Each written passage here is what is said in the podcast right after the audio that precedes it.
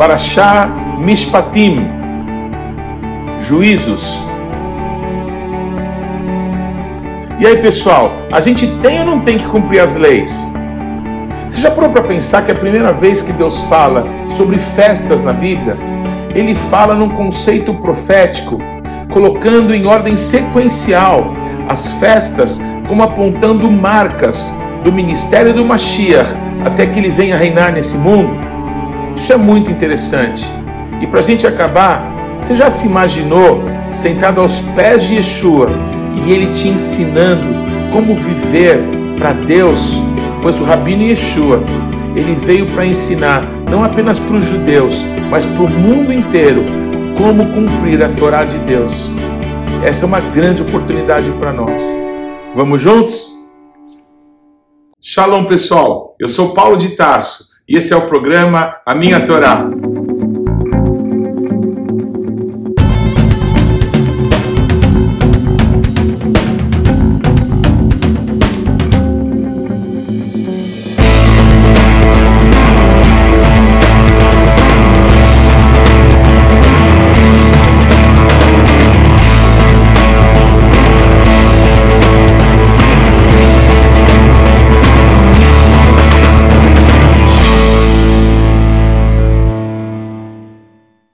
Favor, gaste agora alguns segundos, interaja conosco, deixe aí o seu like, faça algum comentário, torne esse vídeo ainda mais relevante, compartilhe com os teus amigos. E se você não se inscreveu ainda, não deixe de se inscrever nesse canal. Clique aí no sininho para que você receba as nossas notificações. E vamos juntos mergulhar no conhecimento da palavra de Deus. Shalom, pessoal, tudo bem? A paraxá de hoje, Shoftim, estatutos, juízos, é a paraxá que segue logo as dez palavras que o nosso Deus deu ao seu povo, depois escreveu em tábuas de pedra para que Moisés levasse, e a gente vai falar sobre isso nas próximas semanas. Mas hoje começamos com vários juízos, várias palavras, várias é, leis que o nosso Deus deu para o seu povo, que falavam principalmente sobre o relacionamento entre as pessoas.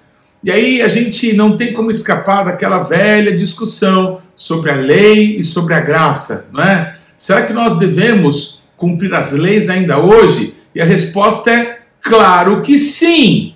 Por quê? Porque nós quisemos.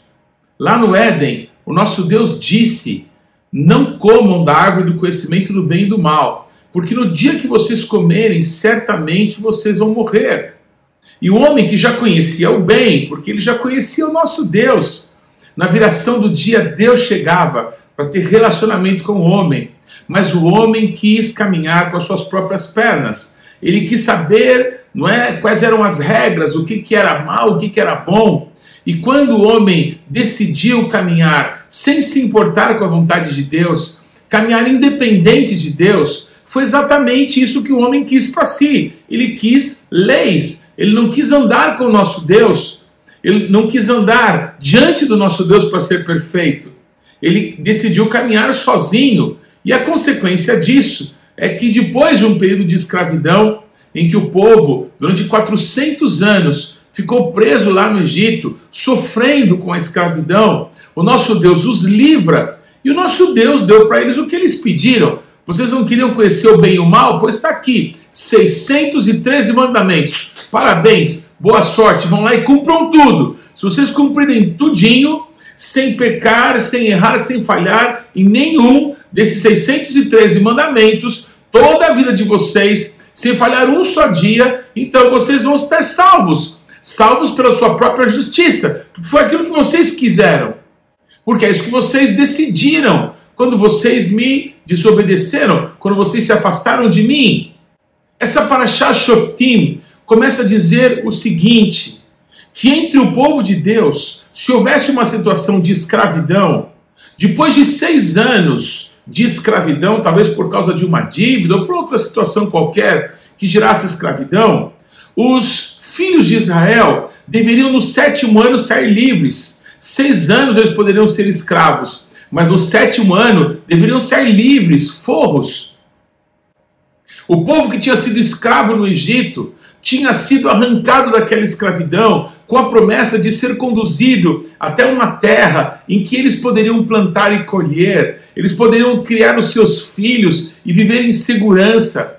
Essa era a promessa de Deus para o seu povo. Mas naquele trajeto houve essa situação do deserto, em que o nosso Deus os provou, em que o nosso Deus deu juízos, deu leis para que eles pudessem cumprir.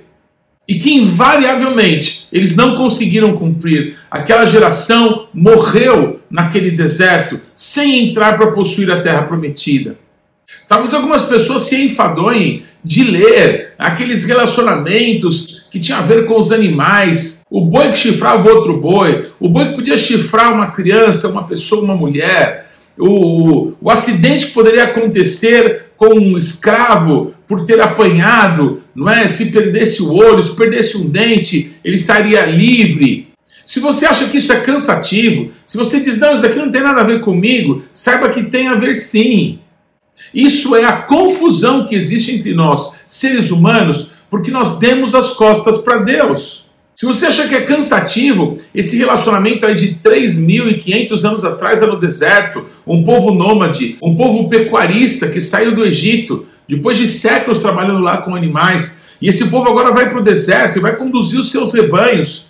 Então, esse tipo de problema, esse tipo de discussão, esse tipo de problema de relacionamento era muito comum. Eram milhões de pessoas morando naquele deserto. Milhões de pessoas querendo o que era melhor para elas, sem se importar com o outro, fraudando o outro, roubando o outro, sendo desonesto contra o outro. Então as leis, elas procuraram cercar esse tipo de relacionamento, porque foi isso que o homem quis. O homem não quis andar com Deus. O homem quis conhecer o bem e o mal. O homem quis as leis, ele quis os estatutos para que ele mesmo pudesse fazer do jeito dele. E estava ali diante de todos. A vergonha e a incapacidade de nós vivermos longe do nosso Deus. Longe do nosso Deus não existe vida, é morte. E o povo estava literalmente caminhando para a morte. O povo estava se degladiando entre si, precisava ali de leis e estatutos não é? Porque as pessoas não se respeitavam, porque as pessoas queriam só os seus próprios interesses, como eu já falei. Mas depois de uma série de ordenamentos, deixando muito claro que o primeiro deles era como as pessoas se tratariam, tendo sido livrados da escravidão, agora tratando os seus irmãos como escravos. O nosso Deus, ele demonstra que aquilo que ele fez para o seu povo, ele quer que o seu povo faça para o seu próximo que manifeste para o seu próximo aquilo que ele recebeu de Deus. É sobre isso que essa paraxá está falando. E essa paraxá, que começa tão pesada, tão terrível, ou para alguns tão chata, tão monótona, tão sem graça, tão sem nexo, tão sem contemporaneidade. Essa paraxá termina tremenda, porque ela fala que seis anos a terra seria cultivada, mas no sétimo ano a terra descansaria, porque o sétimo é do nosso Deus. Esse período fala do Shemitah, um Shabat de anos. Um tempo em que depois de seis anos que alguém trabalharia, ou alguém preso como escravo teria que servir ao seu senhor, no sétimo ano sairia livre. No sétimo ano a terra descansaria. E o sétimo aponta para o nosso Deus. O próximo estatuto é sobre o Shabat. Seis dias o homem trabalhará, mas no sétimo ele descansará, porque o sétimo é do Senhor. Logo em seguida, o nosso Deus apresenta pela primeira vez as Hagim, as festas, as festas que falam do Cordeiro, as festas que falam do Mashiach que falam da manifestação do Mashiach e que falam do tempo em que ele gloriosamente voltará para reinar. A primeira festa, a festa de Pessah, a festa dos pães sem fermento, a festa que aponta que o nosso Deus, com o braço estendido e mão poderosa, arrancou seu povo do Egito e da casa da servidão. Foi esse o reencontro de Deus com o seu povo. Quando o povo escravo, quando o povo preso por causa dos seus pecados e delitos, estava sendo tirado do Egito, da casa da servidão, como um sinal daquilo que Deus faria através do Mashiach libertando o povo do pecado.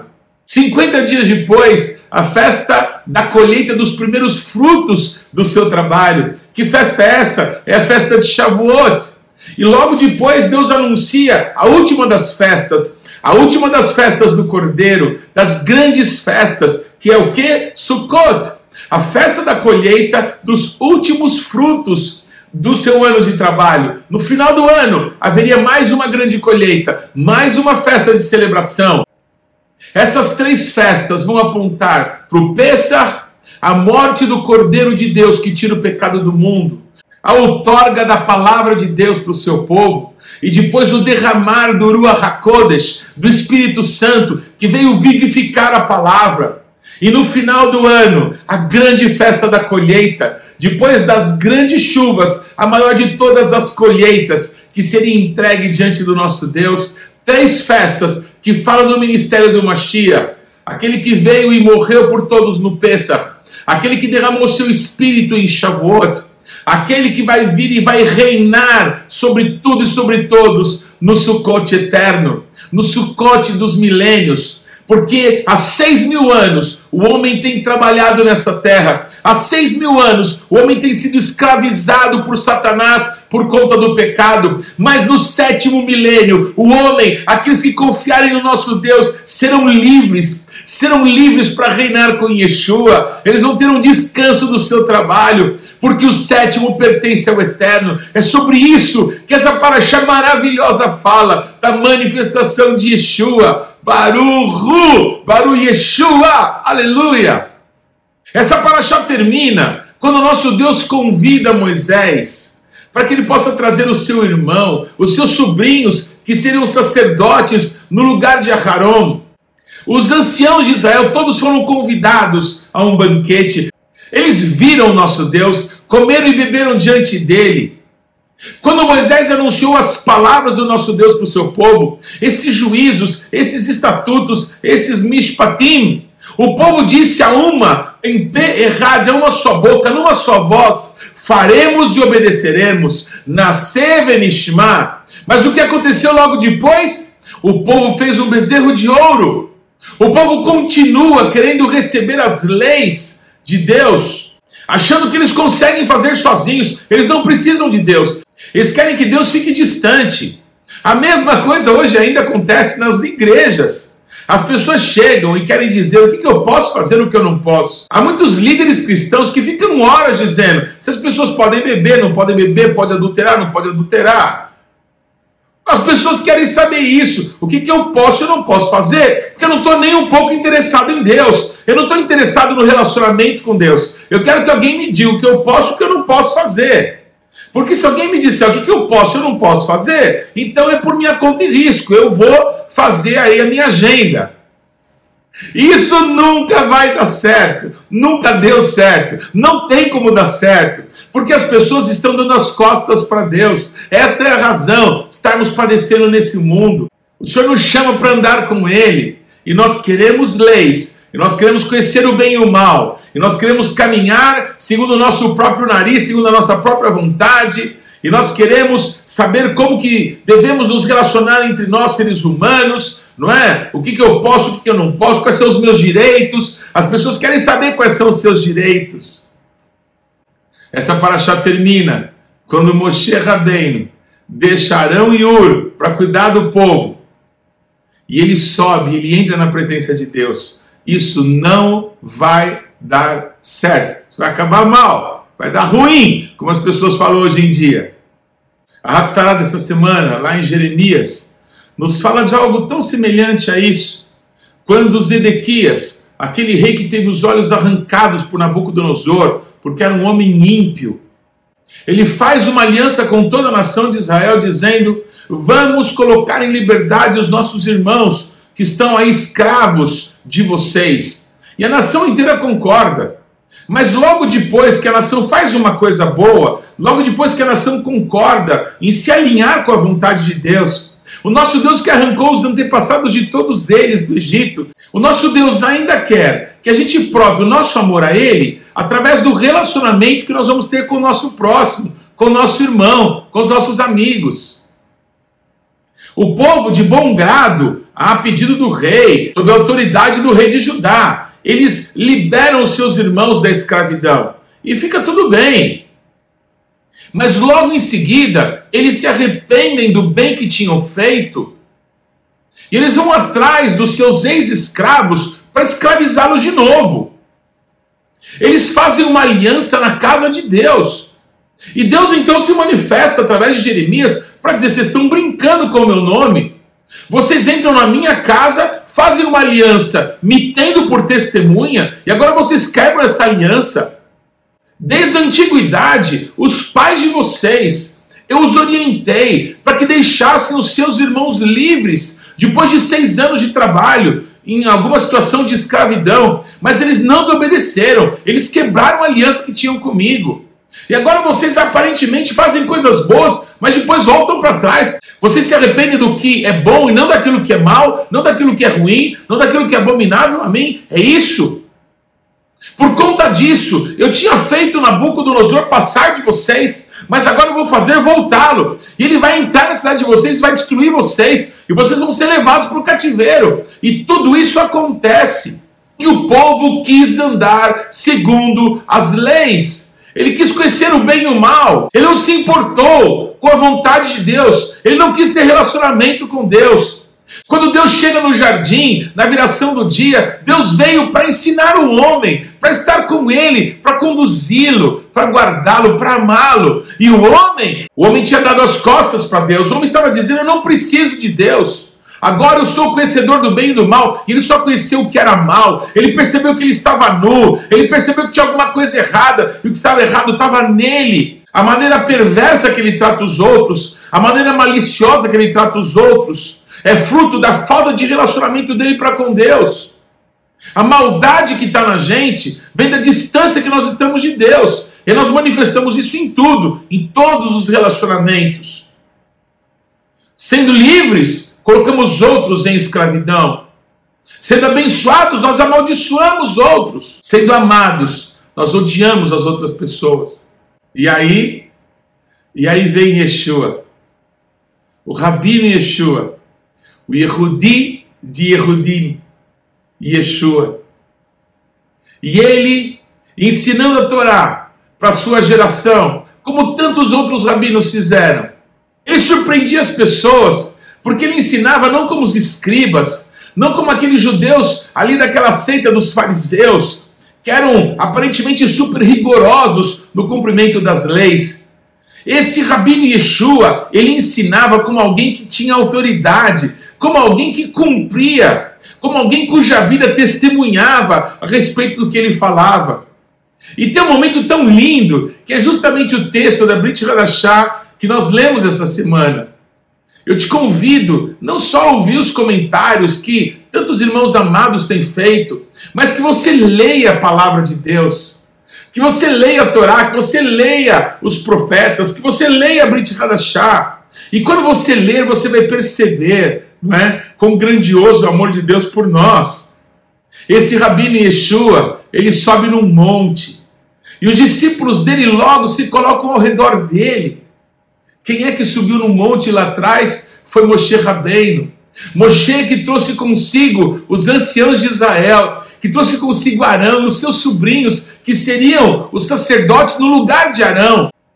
Todos para que estivessem ali perto, porque nosso Deus estava dando os seus juízos, o nosso Deus estava apontando o caminho que o homem quis. O homem quis conhecer o bem e o mal, e o nosso Deus deu para o homem aquilo que ele quis.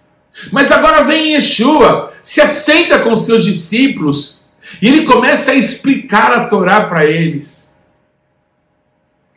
Ele começa a dizer sobre os humildes que vão herdar o reino dos céus. Ele fala sobre os que choram. Parece que ele está falando para aqueles que eram escravizados até outro dia e que não esqueceram essa situação. Não pessoas que se tornaram orgulhosas porque agora estão aí com é, um dinheirinho a mais na conta, porque tem um carro do ano, porque agora puderam estudar e agora falam outros idiomas. Não pessoas orgulhosas, não pessoas que agora colocam outros como escravos. Os seus próprios irmãos são tratados com maldade, são tratados com opressão. Não, Yeshua fala para aqueles que choram, para aqueles que têm fome e sede de justiça. Yeshua fala, Yeshua explica, Yeshua ensina que Deus ainda se preocupa com o fraco, que Deus ainda se preocupa com aquele que está preso, com aquele que se enredou no pecado. Deus ainda se preocupa com esse tipo de pessoa, porque Ele se preocupa com cada um de nós. Não tem entre nós um bom sequer. A tua conta bancária não esconde diante de Deus o pecado, a necessidade que você tem de Deus, tampouco eu. Nós precisamos de Deus desesperadamente. Yeshua se assenta no monte, ele passa a explicar a Torá, ele passa a ensinar para as pessoas. Olha, o que, que os antigos diziam, o que estava escrito na Torá? Que não podia adulterar? Mas olha, olha o que, que eu digo. Eis que eu digo que o homem que olhar para uma mulher com desejo maligno no coração, ele já adulterou, ele já pecou contra ela. Está mais fácil ou está mais difícil? É claro que está muito mais difícil. Mas sabe por que está mais difícil? Porque as pessoas não querem caminhar com Yeshua, não entenderam que ele se sentou ali, que ele explicou os detalhes, para que as pessoas pudessem entender que não adianta viver a vida inteira abrasado, a vida inteira é com vontade de pecar, com pensamentos impuros, se entregando à pornografia. Se você nunca adulterou, nunca é, esteve com uma outra pessoa fora do teu casamento, mas o teu coração está estragado por dentro. Yeshua está dizendo isso não vale de nada. As pessoas elas querem andar por suas próprias pernas. Elas querem conhecer o bem e o mal e tomarem as suas próprias decisões, e foi isso que Deus deu para elas. Você quer o bem e o mal, então toma. Mas eles não conseguiram viver sem pecar. E Yeshua está dizendo: se você achava que aquelas coisas que estavam na lei eram pesadas, é porque você não entendeu nada, você não entendeu o coração da lei. O que o nosso Deus ele está interessado não é se a pessoa faz ou não faz simplesmente, mas é onde está o coração dela. O coração delas está longe de Deus. O nosso Deus fala: uma coisa eu tenho contra o meu povo, eles me louvam com os seus lábios, mas o coração deles está longe de mim. É a mesma coisa. Não adianta louvar a Deus, não adianta não adulterar, não adianta não roubar, não adianta não matar. Se você odeia o teu irmão, você quer a destruição dele. Se você fica pensando em pecados sexuais o tempo inteiro, o que está te faltando? A oferta que Yeshua fez. Vem senta aqui comigo. Vem, senta aqui que eu vou te explicar. Aquilo que Deus tem é para aqueles que estão fracos, aqueles que estão sobrecarregados. Aquilo que eu tenho para oferecer vai sarar a fome daqueles que estão desesperados por justiça, porque estão sendo injustiçados. Aquilo que eu tenho é para aqueles que se colocam numa posição de humildade, de reconhecimento que sem Deus eles não conseguem. Já tentaram de tudo, já se esforçaram, já se comprometeram. Agora eu vou viver certinho, agora eu não vou mais fazer isso, não vou mais fazer aquilo e não conseguem. Então, humildemente vêm e se apresentam perto de Deus e dizem: Deus, por favor, eu preciso andar mais perto de ti, eu preciso estar com o Senhor. Deus, visita o meu dia, esteja comigo nesse dia. Yeshua está fazendo esse convite: vem e sente perto de mim, porque eu vou te ensinar, eu vou te explicar. O homem quis o conhecimento do bem e do mal, mas Yeshua chegou naquele jardim, na viração de um dia, para justamente sentar com o homem e explicar para ele, e andar com ele, e guiado pelos caminhos de vida. Mas o homem não quis, ele tinha pecado. O nosso Deus diz para o pai Abraão: anda diante de mim e ser perfeito. Quando Yeshua começou o seu ministério, ele foi atrás de pessoas que ele queria que fossem os seus discípulos e dizia para elas: Mateus, vem e me segue. E o Mateus deixou tudo e foi atrás de Yeshua. Ele disse: Pedro, eu vou fazer de você e do seu irmão pescadores de homens. Eles largaram as redes, eles largaram tudo. Eles largaram tudo e foram atrás de Yeshua. O convite é o mesmo. Em vez de a gente continuar pedindo para o pastor o livrinho de regras, em vez de ficar ligando para saber se eu posso beber, se eu não posso beber, se eu posso adulterar, se eu não posso adulterar, se é pecado isso ou aquilo, nós precisamos de Yeshua. Nós precisamos de relacionamento pessoal com Deus, sendo você judeu, sendo você não judeu, o que nos falta é a presença de Deus na nossa vida. E nosso Deus ainda hoje estende a mão para nós dizendo: Vem, pega na minha mão, vem e caminha comigo. Eu me emocionei muito quando eu estava estudando essa paraxá, quando eu vi no último trecho da Raftará, uma profecia de Jeremias, que o nosso Deus diz assim para o seu povo: Olha, se as leis não é do dia e da noite, se as leis que controlam todas as coisas passarem, eu vou deixar de me importar com a descendência de Jacó. Sim, o povo de Deus tem pecado. Sim, nós temos pecado. Nós temos feito coisas muito inconvenientes. Nós temos deixado nosso Deus. Nós temos preferido caminhar com as nossas próprias pernas. Nós temos preferido é, nos importar com a nossa própria teologia, sendo que a coisa mais importante do universo, o nosso Deus está dizendo para nós: vem, anda comigo, anda diante de mim, senta aqui que eu vou te ensinar, senta aqui que eu vou mostrar para você o que realmente Deus se importa, que é muito mais do fazer ou não fazer uma lei. Eu não vim revogar a lei, a lei ainda existe, ela não foi revogada. Eu vim cumpri-la. Eu vim mostrar como se faz e vim te ensinar como fazê-la através do meu espírito, através do relacionamento comigo. Assim como Abraão não estava debaixo da lei de Moisés, mas ele fazia coisas que estão descritas na lei, o nosso Deus nos chama para que possamos amá-lo, para que possamos amar o nosso próximo e para que possamos tomar atitudes, não porque está escrito, mas porque nós conhecemos o Senhor, porque nós andamos com Ele.